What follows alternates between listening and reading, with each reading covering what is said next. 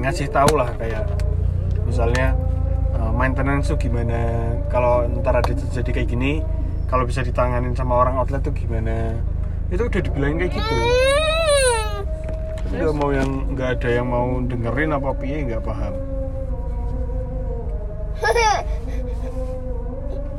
Akhirnya ya coba kena capek banget aku lihat Ricky kemarin tuh. Dari situ mugas jadi mugas